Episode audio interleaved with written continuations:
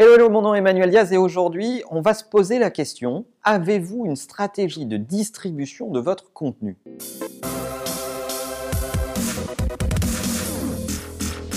Alors on le sait, vous, m'entendez vous le raconter à, longueur d'épisode. Aujourd'hui, la meilleure façon d'exister online, c'est évidemment de fabriquer du contenu sous toutes ses formes, texte, euh, vidéo, la preuve en est, on est ici réunis en vidéo autour euh, d'une communauté d'intérêt qui a envie de réfléchir à l'entreprise de demain et au processus de transformation des entreprises. C'est ce qu'on fait ensemble euh, dans Marche ou Crève.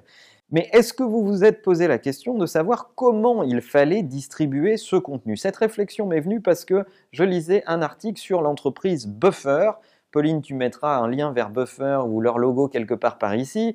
Euh, si vous ne connaissez pas Buffer, Buffer est, est, un software de curation de contenu et je vous encourage à aller le découvrir parce que c'est un super soft. Eh bien, Buffer nous apprend qu'en regardant leurs analytics depuis un an, ils se rendent compte qu'il y a une chute colossale dans la provenance de leur trafic depuis les réseaux sociaux.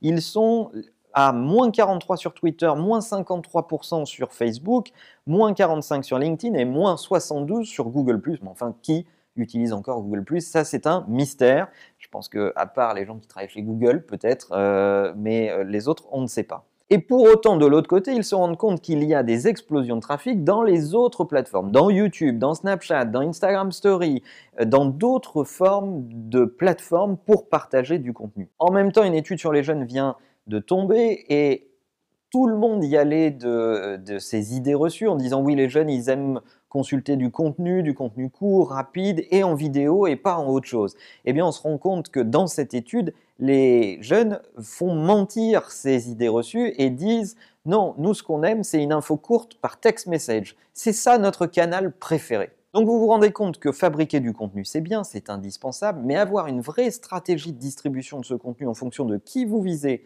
et comment vous voulez les toucher, c'est ça qui est indispensable. Et je vois trop de gens frénétiquement fabriquer du contenu et vouloir absolument l'industrialiser et se dire ce contenu il va là, ce contenu il va là et ce contenu il va là. Et je ne vois pas assez de gens obsédés par l'idée d'observer leurs contemporains, leurs clients, leurs prospects pour savoir où est-ce qu'ils passent du temps. Et ces gens, ce sont des humains. Donc à un moment, ils ont pu être dans LinkedIn et puis maintenant, ils sont ailleurs.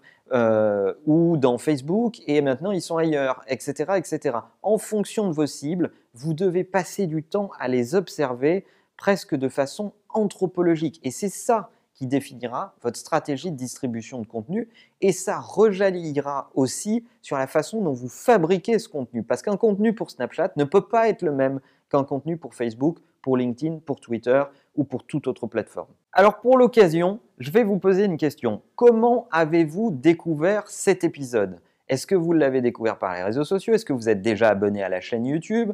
Est-ce que vous l'avez découvert par un tweet? Si oui, le tweet de qui? D'un ami? De moi? De...